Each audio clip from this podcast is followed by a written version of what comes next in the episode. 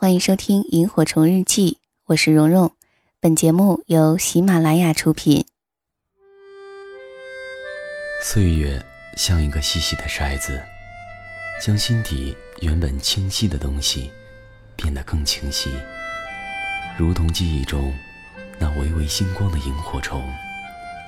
它们像明灯一样，照彻恬静的夜空，也照亮了整个童年时光。让我们同蓉蓉一起背上爱的行囊，在萤火虫日记里重新找回那充满无限遐想、如梦境般流萤飞舞的夜晚。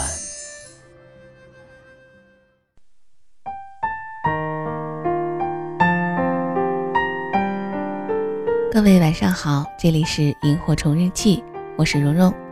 你可以在新浪微博和微信公众号中搜索“蓉蓉幺六八”找到我，蓉是水绒花的蓉。今晚为大家分享的文字来自于作者没有故事的 J 小姐。以下的时间一起来听。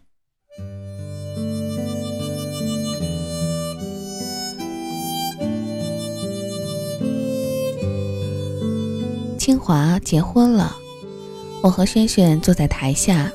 看着他挽着新郎的手臂，伴着婚礼交响曲，缓缓地走向舞台中央，昂首挺胸，面带笑容，一脸悲壮。当证婚人念完证词，清华平和地说出“我愿意”时，我和轩轩用力地拉住彼此的手，克制住内想嚎啕大哭的放肆。清华、轩轩和我，之前我们仨整天厮混在一起。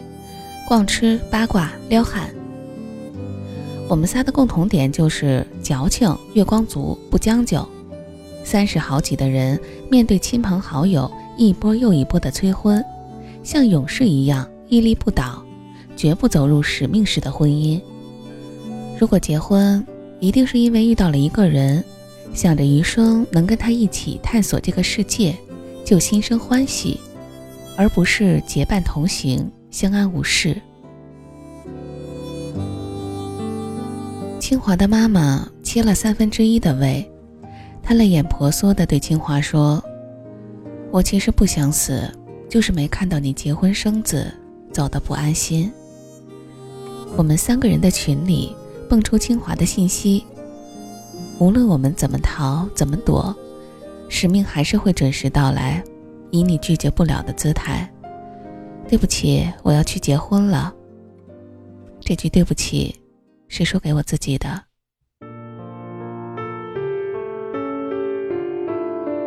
清华和老公是经长辈介绍认识的，两个人各方面条件都挺匹配，双方家长也满意，不到半年就结婚了。他们婚后过得不错，两个人相敬如宾。晚饭后，他打开电脑玩游戏。清华端着平板看电影，老公负责家里的日常开销，清华买点零食衣物，婆婆也不住一起，并无矛盾。大家都说清华嫁得很好。清华不会说那种每一次回到家都需要适应一会儿的陌生感，那种做了 n 次爱也找不到的亲密感，那种一想到余生很长。生活就这样再无惊喜的失落感，这些感受说给谁听都是矫情。婚姻是个复杂的公式，每个人都有不同的必要条件，只是他的恰好是爱情。清华安慰自己，一辈子这么长，总能用岁月熬出浓烈的情感吧。那天，清华的老公喝得烂醉回家，瘫坐在地上。拨着一串电话号码，空号的提示音响了一遍又一遍，他还是没有停下来。清华倒了一杯水，看着他在酒精麻痹下有些痴傻的脸，轻轻地拍了拍他的背：“快睡吧。”清华的泪顺着脸颊流到嘴里，咸咸的。感情可以培养，可是爱情永远无法培养吧。第二天，清华当什么也没有发生，老公也许什么都不记得，两个人相安无事。清华说这样很好，是一种可贵的平衡。两个人都以极高的契约精神忠于婚姻，彼此陪伴，在这个暗流涌动的世界里抱团取暖。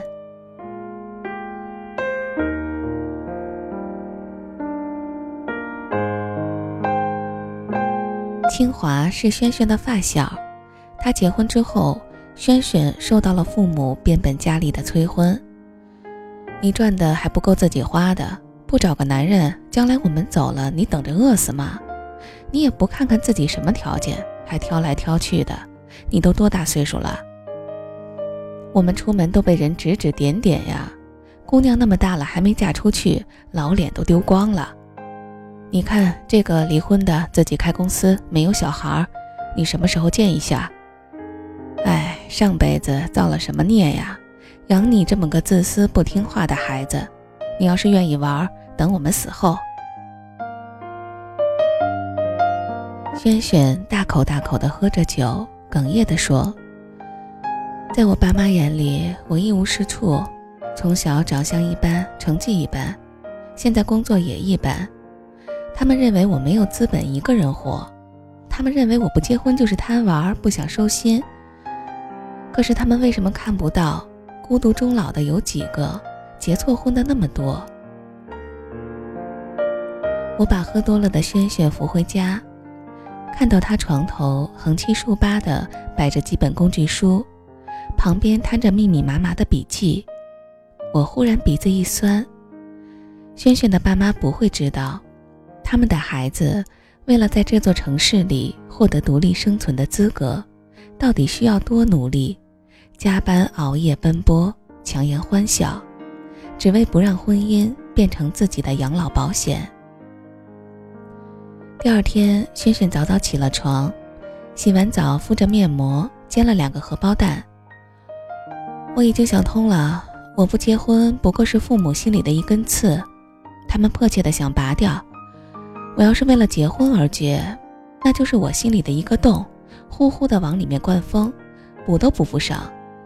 相比之下，刺会软的吧？轩轩娴熟的化好妆，梳好头发，换上干练的套装，登上高跟鞋。作为一个战士，我得士气满满。哦耶！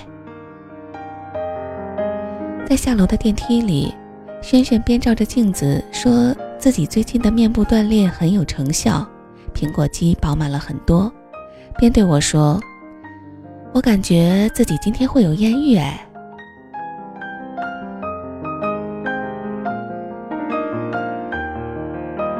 轩轩还在战斗，每天兴致盎然。清华积极进步，准备受孕，他把网名改成了沙丁鱼罐头。我们问他，怎么爱上吃罐头啦？他说，无论你是多么特别的沙丁鱼，做成罐头之后，每一罐都是一样的。在所有适龄的匹配婚姻中，清华是幸运的，没有家暴，没有外遇，没有同婚，没有婆媳矛盾。只是所有的不幸，并不是都有不幸的模样。别人认为你应该是幸福的，你就什么话都不需要说。清华说：“妈妈身体恢复的不错，精神饱满的等待抱外孙。”轩轩说：“他妈妈依然一打电话就催婚，只是挂了电话之后，他依然会充满希望的等待生活的各种可能。”的确，我们内心有很多柔软的地方。父母、爱情、理想，碰到哪个都痛，往往痛楚最大的就是我们的软肋。就轩轩而言，没有爱情支撑婚姻的荒凉感，剧痛无比；就清华而言，那种惧怕尽孝来不及的恐慌感，剧痛无比。而每个人都要为自己的软肋做出妥协和牺牲。轩轩为此背上不孝自私的罪名。内心歉疚，清华再也没有听过情歌，没有看过爱情电影。到底是该遵从父母的期望，从他们的保险箱跳入另外一个保险箱，还是从他们手中接过权杖，自己主宰生活呢？从头到尾，其实都是你一个人的事儿。我愿接过权杖，披起战袍，无论遇见谁，都是在我最美的时光。于是我又回到这里，看你写的信，钢笔下的字迹清晰，模糊的爱情。我依稀还记得那